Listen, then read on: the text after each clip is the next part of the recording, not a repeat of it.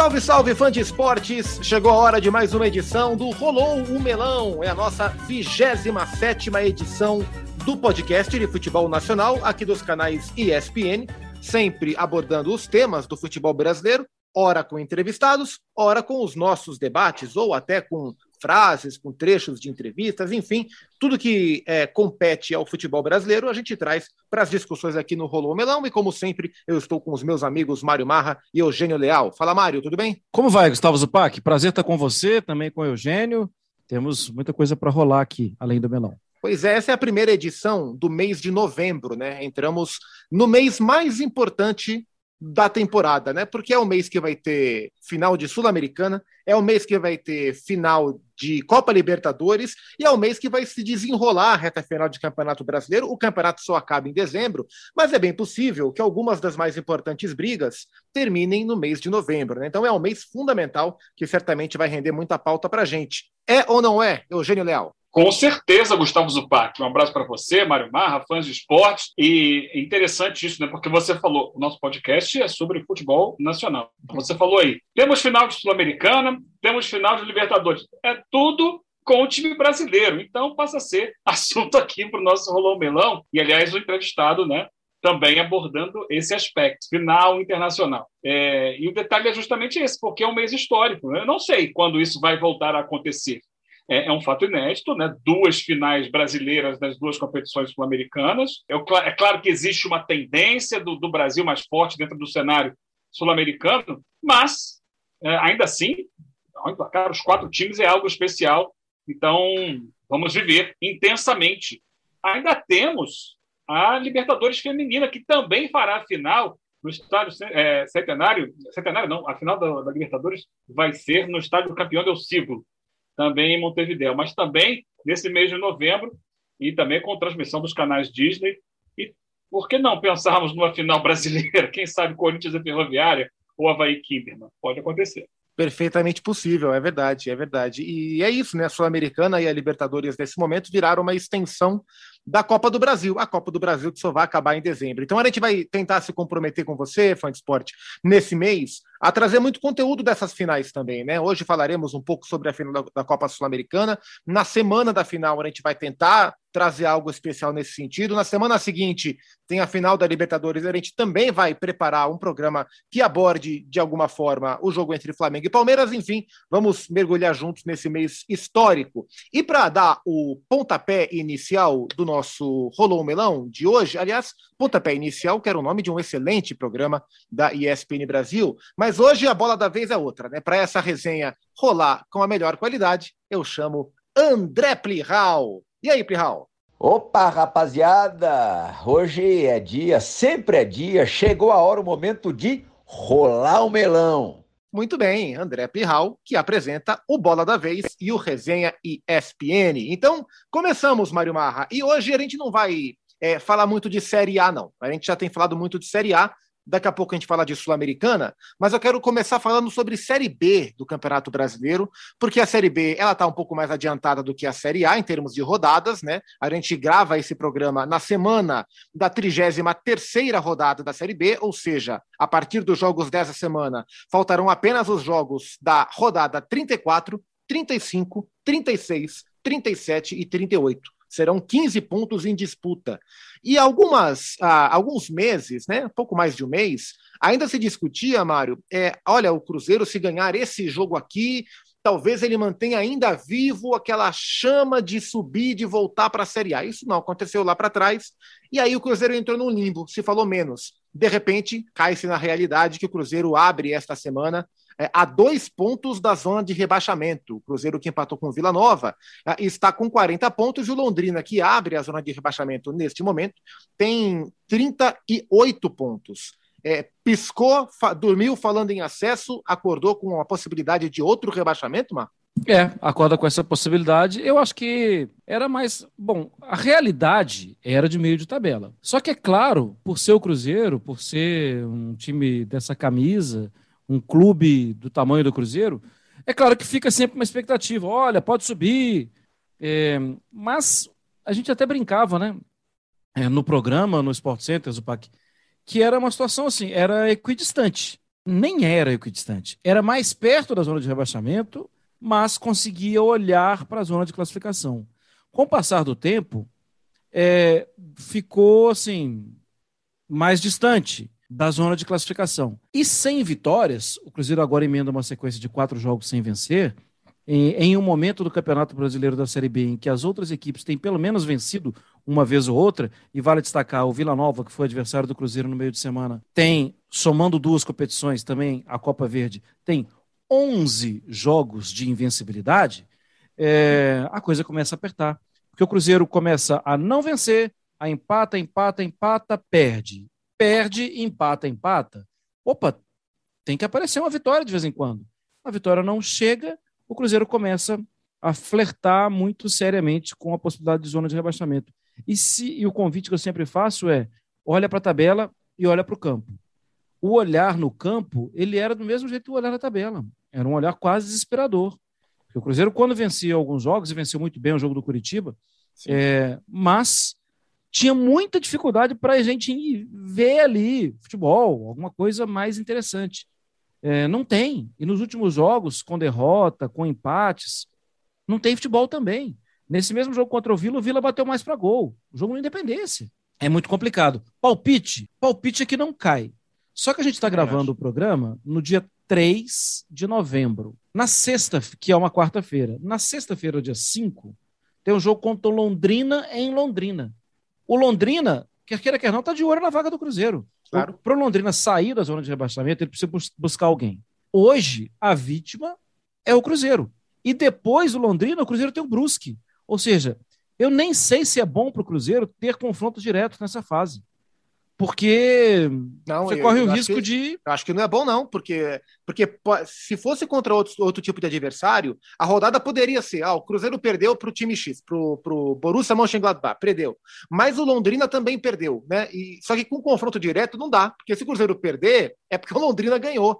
E olha, é. dos, dos últimos cinco jogos que faltam para o Cruzeiro, quatro são confrontos diretos. Sim. Porque é Londrina, é o Brusque, é o Vitória, que está um pouco correr. mais abaixo, mas está na zona de rebaixamento, e é o Sampaio, que está empatado com o Cruzeiro. Então são, são quatro e, e, finais. E talvez, a, talvez até o mais complicado não tenha importância nenhuma para o adversário. Né? Pode ser que o Náutico não esteja Náutico. disputando na, lá no final o acesso. Mas não era para o Cruzeiro estar nessa situação, né? É, e aí, Eugênio, é, ainda na, logo depois daquele instante onde a discussão sobre acesso morreu, e o Cruzeiro, e é bem que se diga, o Cruzeiro nunca se colocou como um postulante ao acesso, né? o Cruzeiro nunca brigou por uma das quatro vagas, apenas sonhou em fazer parte da discussão, mas é, a gente teve aquele instante em que os jogadores entraram em greve, é, coincidentemente ou não, na semana em que o presidente é, Sérgio Rodrigues estava em, Benfica, em Lisboa, no estádio do Benfica, dando palestra sobre gestão, o que foi uma grande loucura, né? Uma grande loucura, e os jogadores em greve. É, mas se discutia sobre a continuidade ou não do Vanderlei para a próxima temporada. E o ponto de vista sempre trazido pelo Vinícius Nicoletti nas entradas aqui nos canais Disney era que, olha, o Vanderlei quer seguranças de que vai ser possível tocar o trabalho na próxima temporada, seguranças financeiras, não só em termos de contratação, mas em termos de, de quitar os compromissos com o elenco.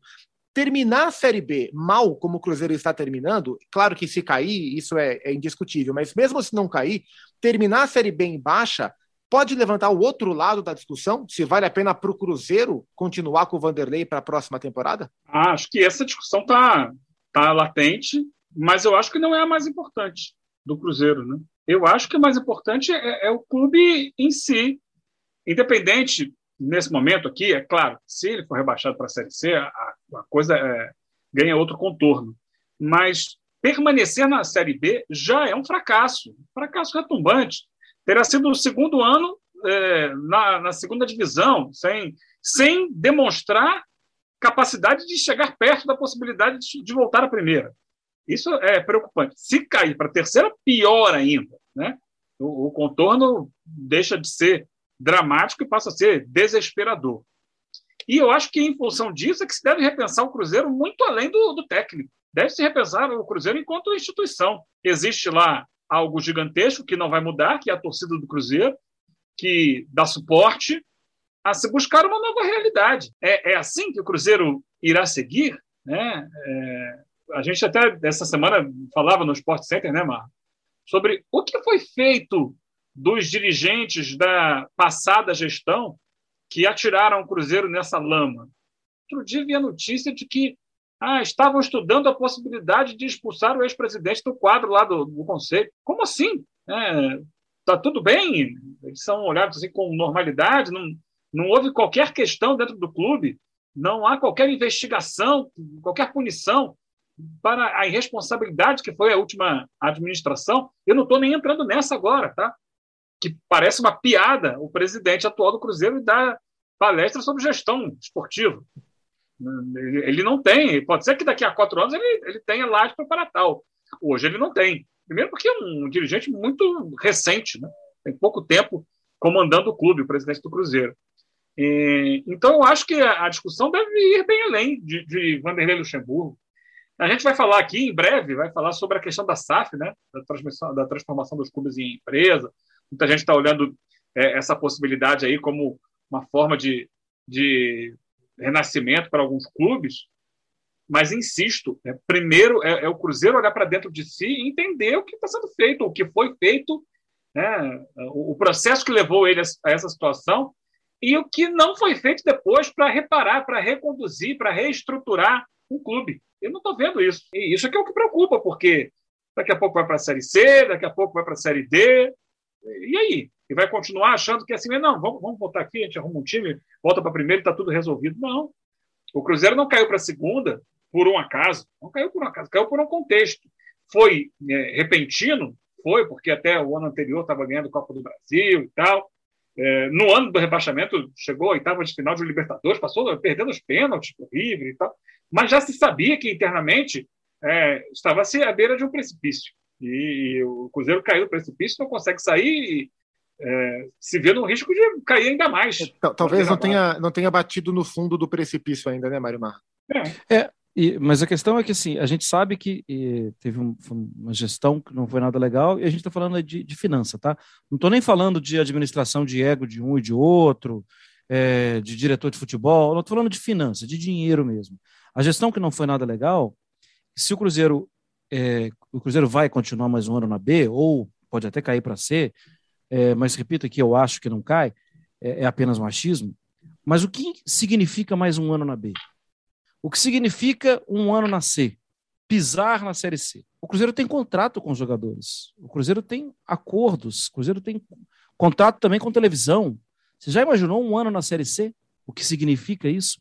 Significa que o Cruzeiro não vai conseguir arcar com os compromissos que tem hoje em dia com os seus jogadores, com o treinador e tudo mais. Treinador não, o contrato é renovado de tempo em tempo, mas com jogadores, e vai ter que buscar jogadores que não, sabe assim, é o peso muito grande vestir a camisa do Cruzeiro em uma Série C. Então, não pode cair. Acho que é uma questão assim, é imperativa.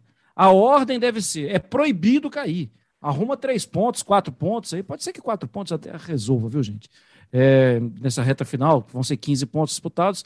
Mas do jeito que está a disputa, sendo de forma bem clara, Hoje me parece a disputa por uma vaga. Hoje me parece a disputa do Londrina. O Vitória, é que já foi, né? Você pensar o que foi o Vitória, né, gente? Revelador Vitória de é tantos craques, né?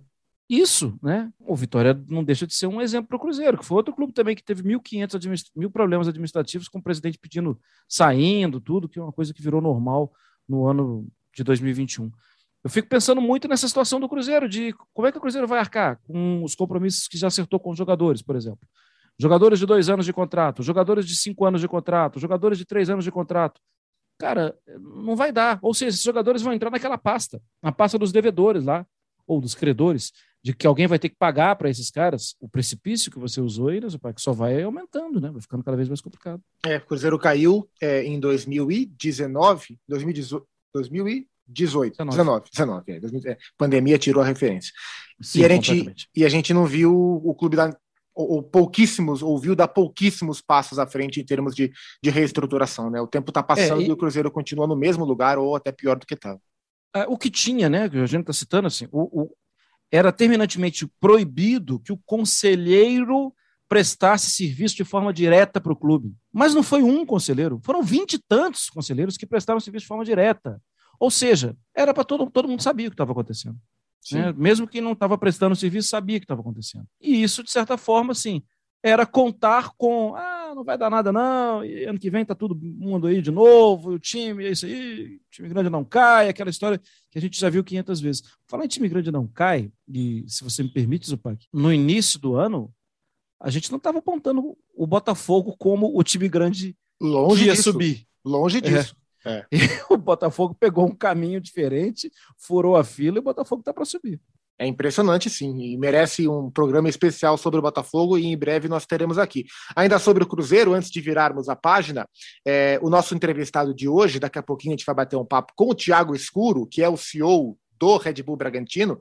Thiago Escuro foi executivo de futebol do Cruzeiro, enfrentou é, diversas resistências nessa administração é, entre o futebol profissional e os dirigentes amadores. É, e aí, daqui a pouquinho, a gente vai conversar com o Thiago mais sobre final de Sul-Americana, sobre Red Bull Bragantino, uma visão hoje completamente diferente que ele tem que, que, ele tem que lidar, que ele pode lidar sobre o negócio na comparação com o que ele teve no Cruzeiro e principalmente com essa tristeza que o Cruzeiro vive hoje. Mas antes de, de chamar o Thiago para o papo, quero passar pela Série C.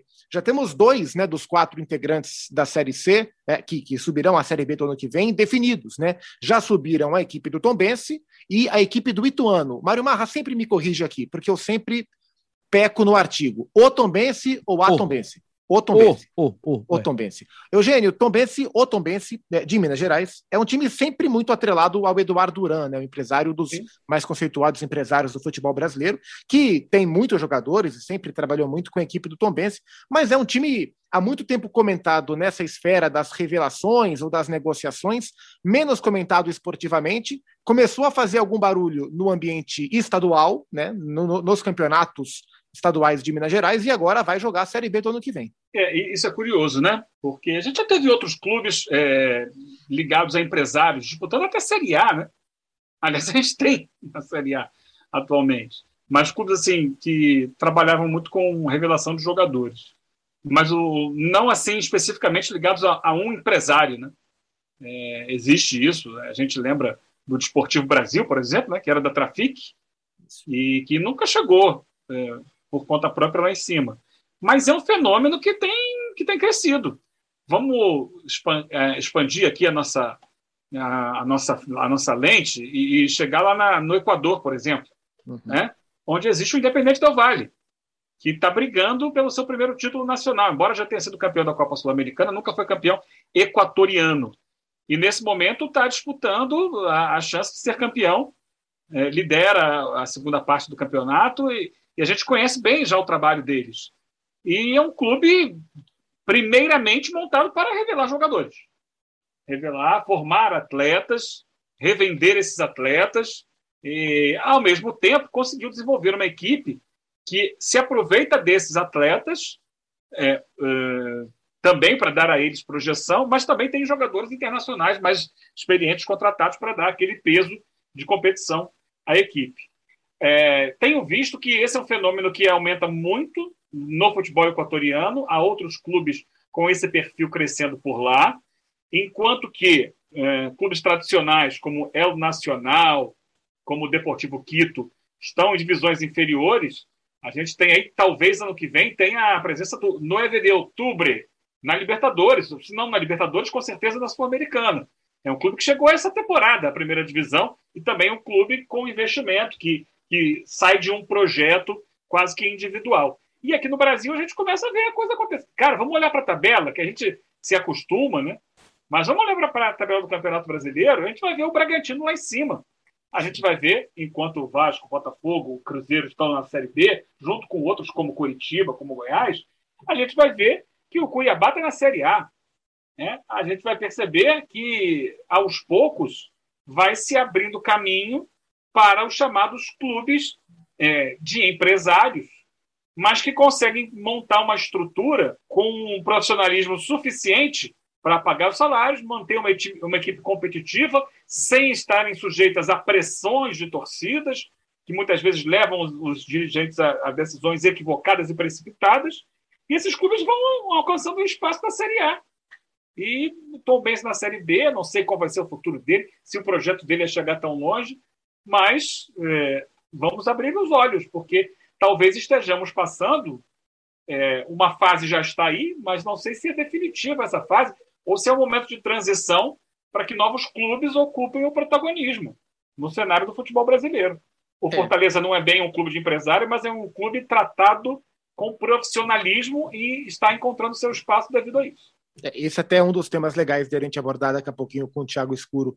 É, embora seja uma administração diferente, mas ah, o ponto é como cada vez mais o, o, o, os times considerados grandes e tradicionais, mesmo os que não sejam enormes, enormes, mas os mais tradicionais, abrem brecha para que times com outros modelos de administração ocupem o espaço que antes era deles. E a gente pode colocar de uma forma bem diferente, mas também nesse, nesse pacote, Marra, o Ituano, né, que é o outro time que sobe para a série, a série B. É, o Ituano vai jogar a Série B pela quinta vez, há quase 15 anos isso não acontecia, mas o Ituano que ficou muito marcado pela reestruturação que o Juninho Paulista fez lá. O Juninho, para o fã de esporte mais novo, o Juninho Paulista, que hoje é o diretor de seleções da CBF, foi revelado no Ituano e começou a jogar. Eu, um dos primeiros jogos que eu fui na minha vida com meu pai foi um jogo do meu time do coração, que eu não vou falar qual é aqui nesse espaço, é, em um belo estádio aqui de São Paulo contra o Ituano. Isso lá em 92, por aí. E o Juninho estava começando. A camisa mal cabia nele, era camisa G e o Juninho pequenininho.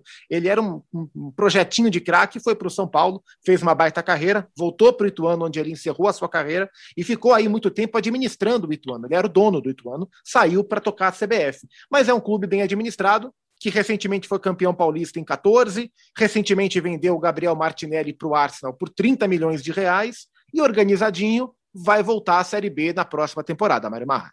É, e é um prejuízo não ter o Ituano por perto, né? Porque o Ituano sempre revelou jogadores, você citou aí alguns, e revelou também o Doriva como treinador, né? Sim. Doriva que foi campeão em 14 com o Ituano e em 15 com o Vasco, né? Foi bicampeão, né? Estadual.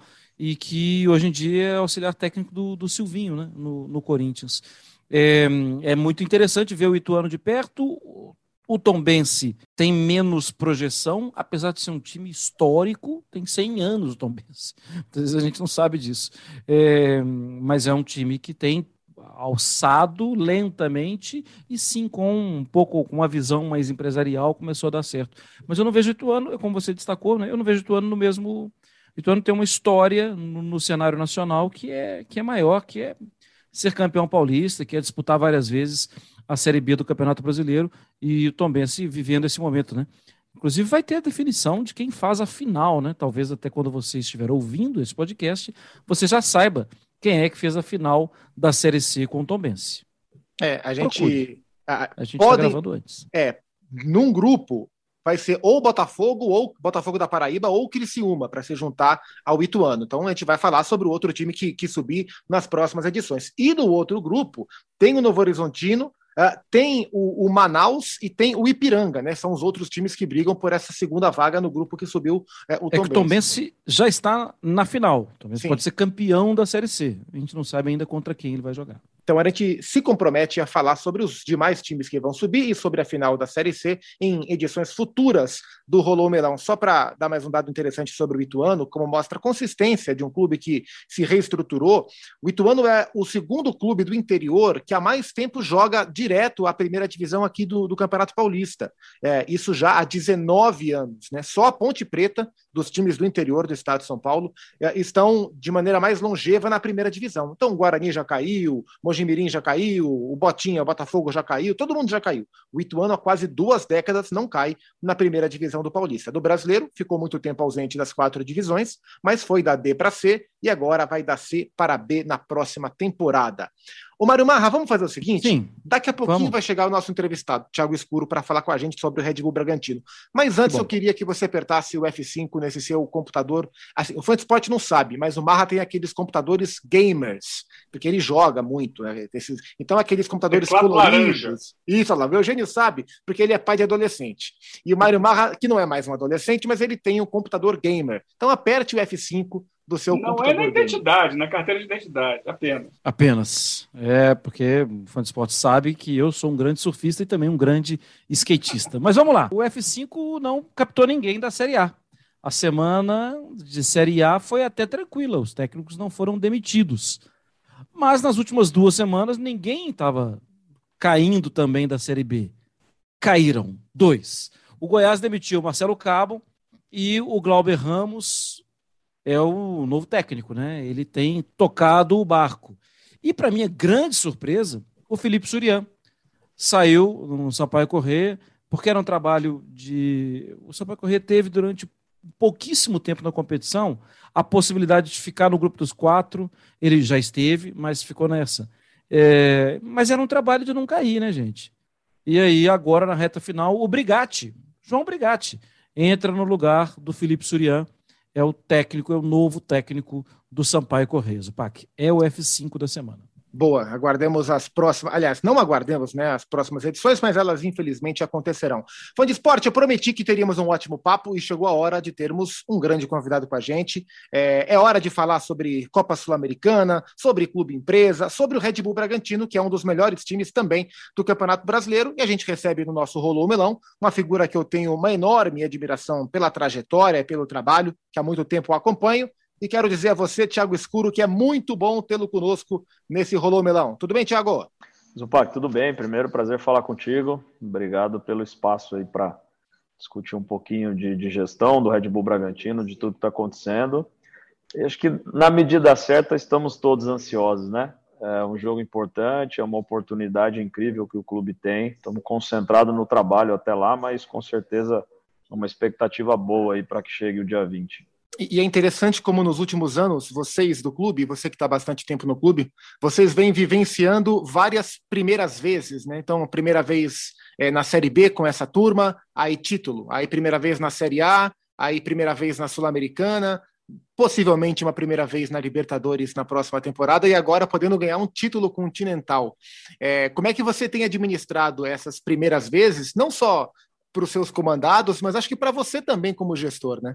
É, o, o Bragantino tem um histórico uh, de, de, atingir bons resultados e grandes conquistas aí no passado, não tão distante, né? Início dos anos 90. Bragantino vice-campeão brasileiro, campeão paulista, uh, jogou competição internacional naquelas oportunidades. Então, uh, primeiro que para a instituição, para a cidade, para a torcida, voltar a esse patamar vinte e tantos anos depois, eu acho que é muito legal, tem sido positivo para o ambiente externo, para a imprensa da cidade, da região, para o torcedor que é, ouvia falar, né, os mais jovens ouviam falar daquele tempo, daquela época, e isso está é, de volta, trouxe uma energia bacana para o ambiente. É, acho que para nós também, Zupac, você tem razão, por ser um grupo jovem, a grande parte dos jogadores estão vivendo essas, essas oportunidades pela primeira vez. Comissão técnica também, para muitos de nós aí, a primeira oportunidade em várias situações como essa. Eu ainda no início, quando nós subimos da B para A, nós tínhamos pouquíssimos profissionais no clube, inclusive jogadores que tinham vivenciado a Série A do brasileiro, que seja. O que tem se confirmado é que é um caminho positivo. As pessoas têm competência, têm ambição, têm qualidade, estão trabalhando, estão conseguindo entregar os resultados dentro desse ambiente de crescimento. E, e, e, quem já tem teve uma primeira vez também, né? Então é bacana que uh, não só eu, mas vários profissionais do clube, principalmente os atletas, estão tendo através do trabalho do Red Bull Bragantino a oportunidade de viver momentos especiais aí, conquistar coisas bacanas em campo vocês trabalham muito com planejamento, né? Eu me lembro de em outras conversas é, que no ano passado a meta era permanecer na Série A. Vocês conseguiram permanecer na Série A.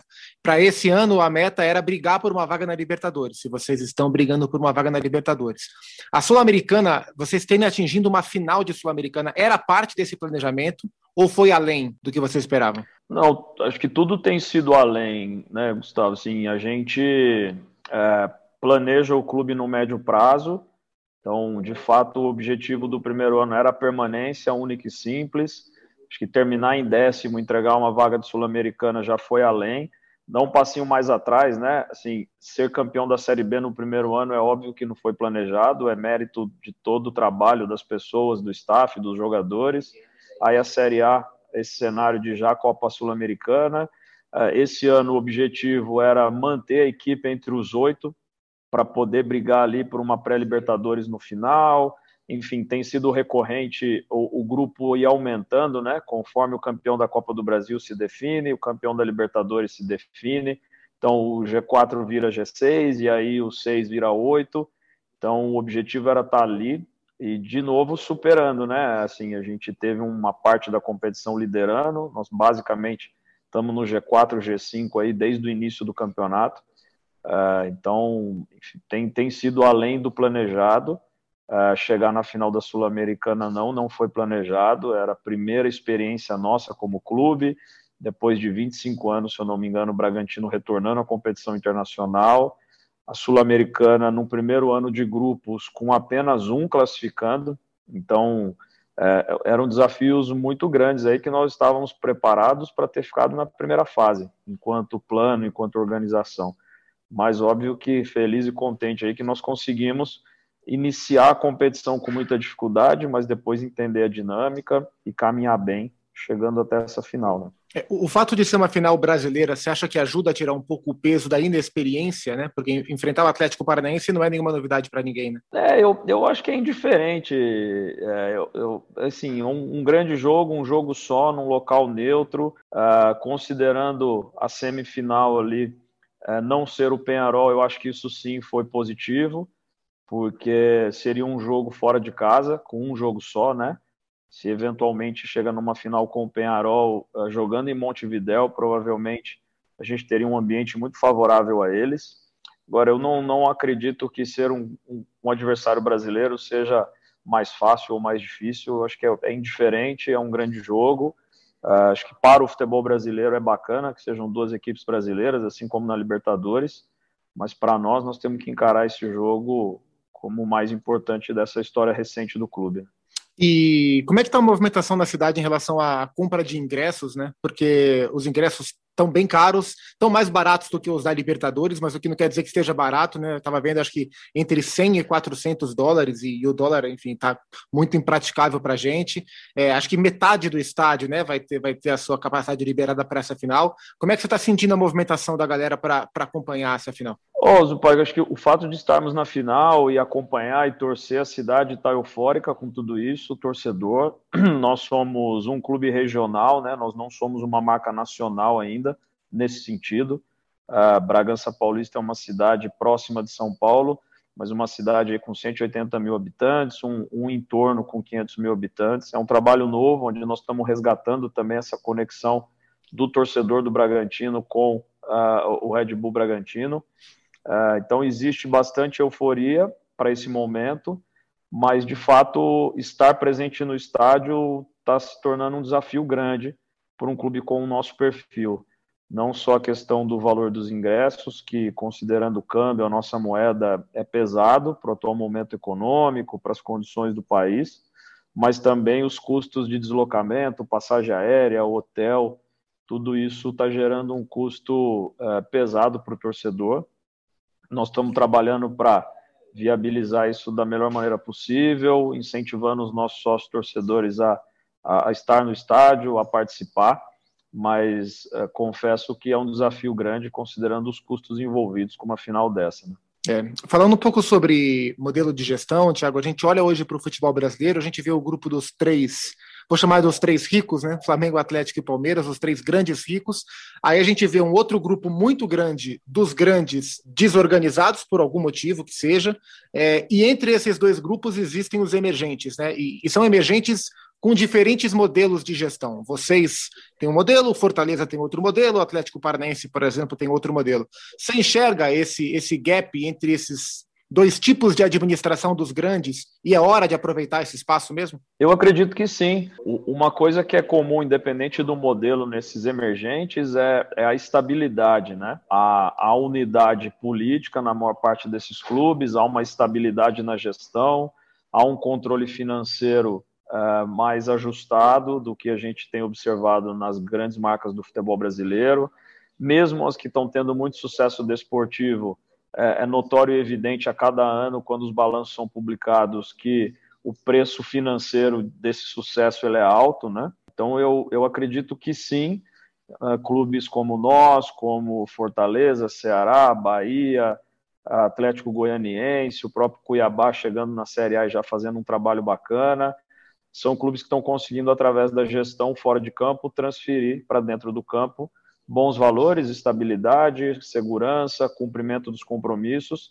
E eu fico muito feliz de ver que desportivamente esses clubes começam a colher frutos, né? Porque a cultura nossa é essa, só tá certo se ganha. Então é importante que esses modelos tenham sucesso em campo para validar essa percepção e a opinião de vocês da imprensa e do torcedor. É, alguns clubes têm se movimentado é, e têm aberto a possibilidade de investidores comprarem ou parte ou todo o clube. Tenho visto o América falar sobre, o próprio Botafogo. Não é exatamente o mesmo modelo de gestão de vocês. É, você acha que isso é um caminho para esses clubes, por exemplo? Eu acredito que pode ser. Acho que o, o, projeto de lei, como aprovado, como construído, eu enxergo de forma muito positiva. Uh, acho que não há perfeição em modelo nenhum. As pessoas ficam buscando perfeição e isso é utópico, porque você não vai conseguir atender todos os interesses de todas as partes num processo desse. De qualquer forma, acho que os pontos principais eles estão garantidos ali, Zupac, que é você tem a possibilidade de fazer, ninguém é obrigado, então quem não acredita no modelo de SA simplesmente não o faça. Quem acredita passa a ter o direito de fazer, com condições tributárias mais equilibradas do que é o nosso caso do Cuiabá hoje, por exemplo. Uh, são dois clubes na Série A que têm uma desvantagem competitiva muito significativa em função do regime tributário, competindo no mesmo ambiente. Então, isso é, é, um, é um modelo que a lei é, veio para ajustar, para ajudar, e naturalmente para alguns clubes vai ser um caminho sim saudável, porque nós até hoje não tínhamos condições jurídicas de atrair investidores de fora, ah, tanto é que historicamente ou os investidores tiveram muito fracasso no nosso mercado em função da gestão política, ou eles vieram participar só dos direitos dos jogadores, que era o cenário anterior à alteração que a FIFA fez em 2014 ou 15, se eu não me engano. Então você tinha investidores de fora aqui comprando percentual dos jogadores e levando o jogador embora e colhendo o resultado financeiro disso e ficando muito pouco para os clubes, né? Então acho que é uma oportunidade sim para vários clubes para melhorar o nível da instituição e consequentemente a gente melhora o nível do campeonato, o nível das discussões uh, nos conselhos arbitrais, o nível das discussões junto à CBF, a oportunidade de criar a liga com uma mentalidade mais moderna, mais empresarial. Então, eu sou entusiasta desse movimento e eu espero que ele, que ele continue avançando. Você me deu um bom gancho para eu te perguntar sobre as discussões da liga, né? Porque foi pareceu muito forte o movimento de vocês quando a carta foi entregue à CBF, a gente até entrevistou aqui no nosso podcast na semana o Berintani, e ele falou: olha, nós não pedimos à CBF nada, nós avisamos que nós vamos fazer. Em que pé que está essa conversa da Liga, Thiago? Pô, Zupac, eu vou te passar da minha perspectiva. Ela continua caminhando bem, do mesmo jeito que estava tempos atrás. Uh, eu acho que é saudável que a imprensa hoje explore e fale menos sobre isso porque criou-se expectativas que não eram realistas naquele momento, a verdade é essa. Então, hoje o Brasil não tem uma liga, ela precisa ser concebida, uh, tem muito, mas muito o que ser feito nesse ambiente. Tem muita discussão técnica, modelo, divisão, governança, quais propriedades comerciais vão pertencer à liga, enfim, tem, tem bastante coisa para ser trabalhada. Acho que o primeiro passo ele foi sim sólido no sentido de ó, os clubes estão interessados neste movimento. Lembrando que isso só é viável a partir de 2025. Então também não havia necessidade de toda aquela pressa, uhum. porque todos os clubes estão de alguma forma sob contratos até 2024 e isso não, não tem espaço para ficar debatendo ou discutindo. Então acho que está encaminhado de uma forma saudável Uh, acho que o desafio é equilibrar todos os interesses, né? Porque a gente ainda tem uma visão muito clubística no nosso mercado. Então, o que é bom para mim, para o meu clube, sem contemplar o que é o melhor para a indústria, né? Sem contemplar uma visão de mais médio prazo, o que, que é melhor? Como é que o como é que a Série A do brasileiro se torna uma das três maiores ligas de futebol do mundo? Potencial técnico para isso nós temos, potencial econômico nós temos Agora, é, é preciso fazer um trabalho aí de 10, 15 anos. A Premier League demorou 20 anos para se tornar a maior liga do mundo. Então, é, como é que a gente traz para a mesa pessoas com a visão, com esse espaço de tempo Acho que esse é o grande desafio nosso, mas até aqui caminha bem. Pô, isso, é, isso é muito importante. Olhando para mercado, é uma coisa que me chama muito a atenção nos movimentos de mercado de vocês é como vocês contratam jogadores por valores altos até, mas jogadores que não estão dos radares dos outros grandes clubes brasileiros. Então, o Praxedes estava lá se destacando no Inter, mas o Flamengo não ia atrás do Praxedes, ou o Galo não ia atrás do Elinho. É, e, e, assim vocês vão contratando jogadores que às vezes não, não fazem muito barulho naquele instante, mas quando se dá conta é um elenco forte, é um elenco homogêneo, com uma maneira de jogar muito bem trabalhada. É, você acha que vocês, em algum momento, vão mudar esse olhar de mercado para outro tipo de jogador? Ou os outros clubes vão passar a olhar para os jogadores que vocês também olham?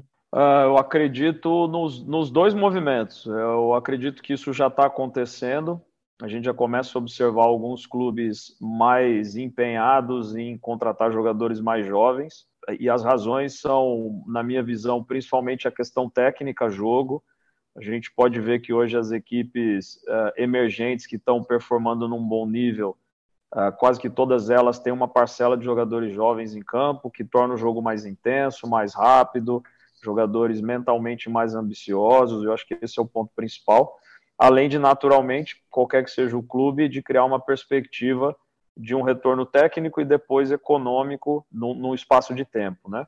Eu acho que isso vai mudar sim, mas eu espero que principalmente isso possa modificar a cabeça dos atletas, dos familiares e dos agentes, o PAC, porque essa ansiedade de ser transferido para a Europa muito cedo, na verdade, ela vem destruindo muitos talentos do futebol brasileiro, e isso é uma coisa que eu lamento demais. Então, o atleta precisa entender que se a gente voltar lá atrás, nos anos 80, início dos anos 90, era muito comum que o jogador se estabelecesse no Brasil antes de uma transferência, né?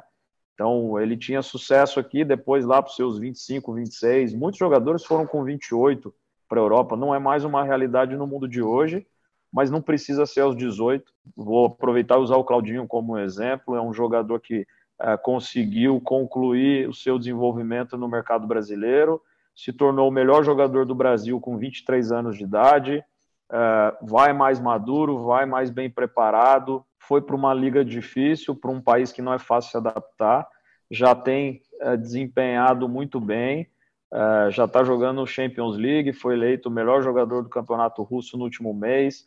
É, enfim, ele vem construindo coisas que seria muito difícil para um jovem de 18 anos simplesmente sair daqui e vai para lá, né?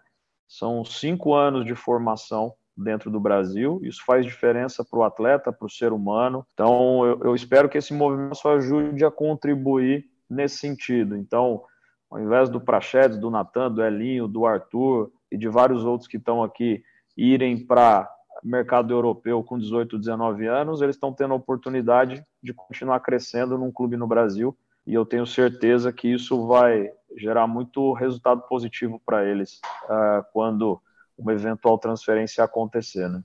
Mas aí acho que para isso é preciso a outra ponta ajudar também, né? Porque acho que são poucos clubes como vocês que oferecem, né, essa, essa possibilidade de formar bem, né? Porque é, o, o, processo de formação talvez não seja tão metodológico quanto o de vocês.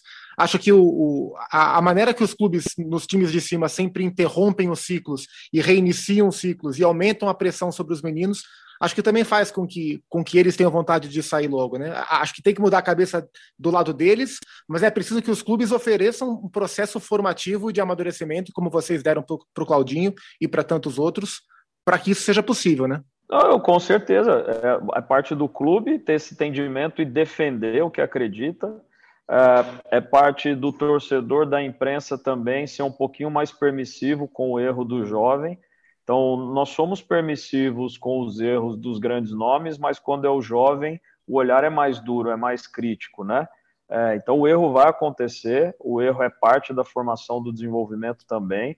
É, enfim, a gente vem lidando bem com isso, né? Talvez a gente tenha o exemplo mais importante que nós temos aqui hoje é o Cleiton, o goleiro, que vem também um grande potencial técnico, um menino que, assim, em todo o processo de observação de recrutamento, mentalidade alto nível, para mim era claro assim, ó, é um goleiro com potencial para a seleção brasileira e, e, de fato é, mas o início dele foi difícil porque estava se adaptando a um novo clube, pela primeira vez na carreira dele tendo uma sequência maior de jogos, é, e aí ele cometeu erros que provavelmente num clube de maior pressão teriam interrompido a formação dele, né? E aí nós conseguimos romper com isso, ele principalmente conseguiu lidar com esse processo de crítica, de erro, de desconfiança. E hoje, na minha opinião, sem dúvidas, está aí entre os melhores goleiros da Série A do brasileiro, com 24 anos de idade, um caminho enorme pela frente. Então, o trabalho com o jovem vai exigir esse entendimento de todos. Óbvio que o principal entendimento ele tem que ser do clube, dos treinadores, mas também do ambiente externo para dar apoio para isso, né?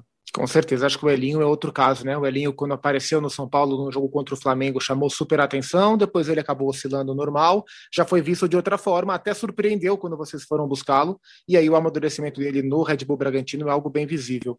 É, Tiago, Maurício Barbieri é um técnico que você conhece muito bem há bastante tempo. Tá difícil segurá-lo? É, você acha que vai ser difícil segurá-lo? Como é que está o assédio em torno do seu treinador? Eu, eu não sei com detalhes, né? A gente, enfim, conversa no dia a dia, mas também não aprofunda muito esses temas. O que eu enxergo é um profissional muito capacitado. O Maurício tem condições sim de se tornar um dos melhores treinadores do futebol brasileiro em todos os sentidos, né? Vejo um cara muito correto do ponto de vista de caráter, de integridade, de transparência. Uh, nós temos um contrato com o Maurício até o fim do ano que vem. Óbvio que o desejo é de estender isso ainda mais, de dar continuidade.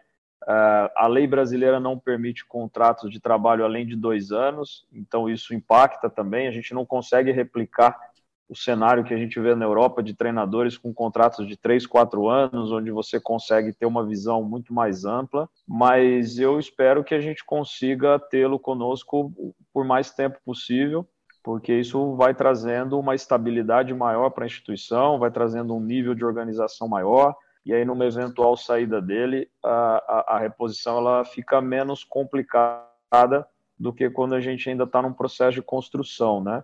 Então, acho que é natural que tenha o assédio, ao mesmo tempo, é, é, assim como o Maurício, assim como vários profissionais do clube, a gente valoriza essa visão madura que a Red Bull tem do futebol, né? Mesmo no Brasil.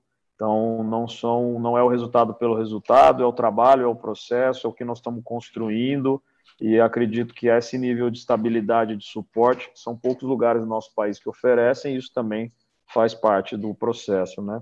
É, e sabe que sempre que a gente coloca em rede social ou fala no ar na televisão, é, fala sobre o trabalho de vocês e elogia tudo que o clube vem conquistando, sempre vem o comentário de gente: ah, mas comprando a vaga na Série B foi fácil, deveria ter subido desde lá de trás. Esse tipo de visão ainda te incomoda ou você já aprendeu a lidar com isso? Não, essa visão nunca me incomodou, Zupac. É, o Red Bull Brasil existe, a, a razão pela qual é, foi até uma recomendação minha de que nós buscássemos um outro caminho, ela não foi desportiva. É, eu não tenho dúvidas de que o Red Bull Brasil faria o caminho, é, pelo menos na minha gestão, tenho muita segurança disso. Eu trabalhei no Red Bull Brasil no acesso da 2 para 1, depois da 1 já acessando a Série D. Aí eu acabei saindo, fui para o Cruzeiro, retornei. A principal razão pela qual uh, eu sugeri à Red Bull que a gente criasse um outro caminho uh, era a torcida, era a comunidade, era a paixão que o futebol precisa. Uh, estabelecer o Red Bull Brasil do zero, numa cidade como Campinas, com duas grandes marcas de futebol, com uma cultura estabelecida, na minha concepção, foi um erro. E quando a Red Bull me convida para retornar, eu entendi que aquela oportunidade era a chance que eu tinha de uh, mostrar para a Red Bull que ó, esse erro pode ser corrigido. Então, essa narrativa nunca me incomodou, essa narrativa ela é superficial. Uh, eu vejo muito mais o aspecto positivo de tudo que a Red Bull está proporcionando para o estado de São Paulo, para a cidade de Bragança, para um clube com a história do Bragantino, uh, e que outros venham pela frente aí com essa abertura para novos investimentos. Então, uh, no fundo é isso, as pessoas levam a narrativa para onde convém, mas a razão pela qual o movimento foi feito nunca teve nada a ver com a questão do acesso de divisões. Boa. Para fechar, Tiago, a gente já a gente abriu nossa conversa falando sobre as metas que vocês já cumpriram. Para 2022, qual que é a meta do Red Bull Bragantino? É brigar por título brasileiro contra adversários tão poderosos contra como Flamengo, Palmeiras e Galo é algo possível? Qual que é a meta de vocês? Pode brigar por título brasileiro é, é possível se os atletas de fato acreditarem nisso. Eu não acredito que um clube como nós possa traçar isso como uma meta enquanto instituição porque não é algo que gestores consigam controlar dessa maneira. Tanto é que nos últimos anos tem sido uma síndrome do futebol brasileiro. a, a loucura para ser campeão tem levado os clubes a um endividamento profundo, e isso não vai acontecer aqui. Então, a nossa meta é estabelecer o Red Bull Bragantino como um clube do topo da tabela, é, conseguir ano após ano repetir temporada consistente como tem sido essa.